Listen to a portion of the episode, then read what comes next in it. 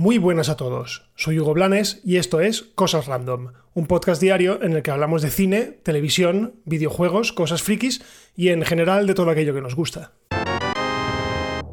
Menuda sorpresa que nos llevamos en el día de ayer. Yo la verdad es que esta noticia no me la esperaba para nada, pero resulta que Scott Derrickson ha sido contratado por TriStar Pictures para dirigir la secuela de la película de 1986 Dentro del laberinto.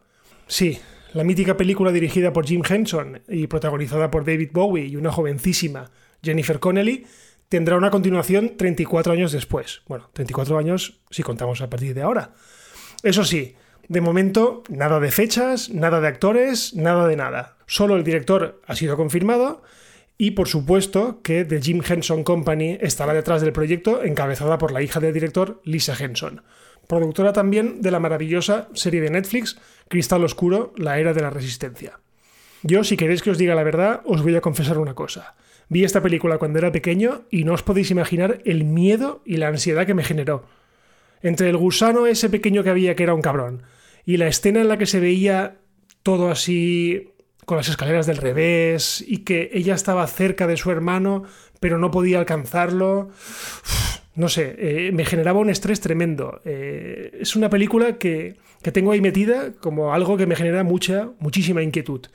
Es cierto que, bueno, ya la vi de mayor eh, y no me dio tanto miedo, pero he de reconocer que la estética de la película, tanto de esta como de la anterior, Cristal Oscuro, son de lo más tenebrosas. Y por cierto, este tono oscuro le va que ni pintado al director, a Scott Derrickson, porque tienen su haber películas bastante oscuras, aunque quizás la más conocida de todas sea la película del Doctor Strange, que está dentro del universo cinematográfico de Marvel. Bueno, la verdad es que me alegro de esta noticia porque hace algunas semanas nos enterábamos que Scott Derrickson abandonaba el rodaje o el proyecto del Doctor Extraño 2, del Doctor Strange 2, digamos que por diferencias creativas. Eh, se ve que el director quería hacer una película de terror, una película bastante oscura, y eso a los de Marvel pues no les acabó de encajar.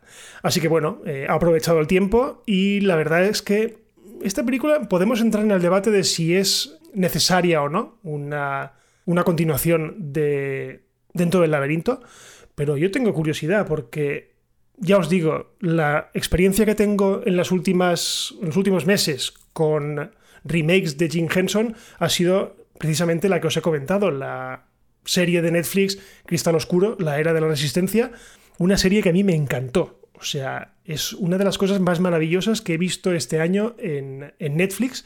No puedo dejar de recomendarla porque es que es buenísima. De hecho, la película sí que es verdad que ha envejecido muy mal, tanto una como la otra, ¿vale? Tanto Cristal Oscuro como Dentro del Laberinto, pero yo es que me imagino ya una película con el toque de Jim Henson, con la tecnología de ahora y conforme lo que he visto ya con la serie de Netflix, yo compro, pero vamos, automáticamente.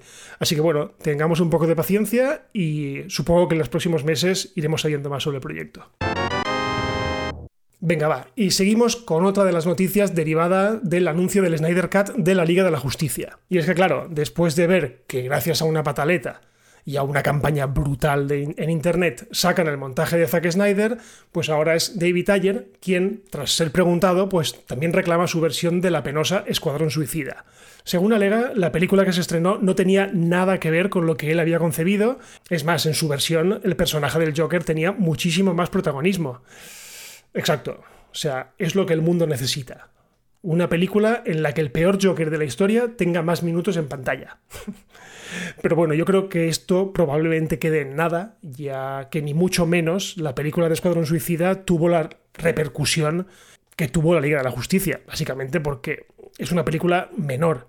¿Vale? Pero bueno, como señores gratis, pues estoy seguro de que David Ayer pues, se está haciendo ilusiones y Internet le está ayudando a crear expectativa. En fin, que nos estamos volviendo locos, que ahora, pues ya que estamos, podríamos reclamar un nuevo montaje del ascenso de Skywalker, ¿no? O que directamente rehagan la película con aquello que tenía pensado Colin Trevorrow antes de que lo echaran. No sé, eh, dejémonos ya de tonterías y aceptemos que hay películas buenas y que hay películas malas. Y que por mucho que nosotros esperemos que una película sea buena, pues si no lo son, pues ahí quedan y punto. O sea, cuando alguien hizo Thor 2, que no fue la mejor película de Marvel, pues no salió nadie diciendo, por favor que hagan una versión con lo que quería Patty Jenkins. No, o sea, la película quedó ahí y punto. Lo que pasa es que, claro, la pataleta de Zack Snyder diciendo que su película no era esa y que era mucho mejor, pues claro, alentó a los fans y esto se ha convertido ya en una especie de tendencia que no sé dónde vamos a llegar, ya reclamando eh, montajes alternativos al que hemos visto en cine, cuando se supone que lo que hemos visto en el cine es lo que toca. Y ya está. Porque rara vez una película remontada mejora a la original. Rara vez. Y terminamos con una noticia eh, del omnipresente Frank Marshall, porque últimamente se ve que está que se sale. Si el otro día os contaba que la franquicia de Jurassic World no iba a terminarse tras la tercera entrega, hoy tenemos una nueva píldora, y esta vez sobre otra saga exitosa, la saga de Jason Bourne. Según el poderoso productor, eh, ahora es un buen momento para relanzar la saga de Bourne. No solo con una película, sino más bien con una nueva saga de películas. Es decir, que a todas todas quieren hacer un reboot de la franquicia.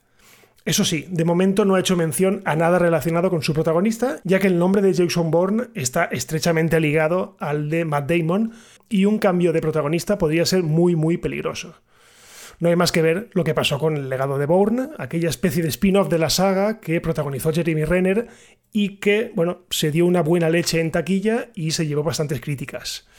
No sé, en mi opinión, eh, la gente no ve a Bourne con otra cara que no sea la de Matt Damon no sé, o sea, no le entra en la cabeza. De hecho, a mí me pasa. Eh, tengo al actor tan asimilado en el papel que me cuesta horrores imaginar un relanzamiento de la franquicia con otro actor como protagonista. Así que bueno, nos tocará esperar a ver eh, qué nos depara el futuro de esta franquicia y si deciden, pues, darle un vuelco y cambiar de, de protagonista y quién sabe, a lo mejor una mujer. Pero bueno, mm, no sé, yo lo cojo esto un poco con pinzas.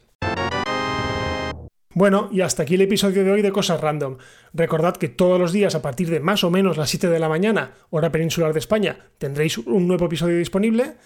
Y bueno, estamos disponibles en un montón de sitios. Estamos disponibles en la página web de Cuonda, estamos disponibles en iTunes, estamos disponibles en iBox, estamos disponibles en Spotify, en todos los sitios. Así que por favor, si os gusta este podcast, compartid.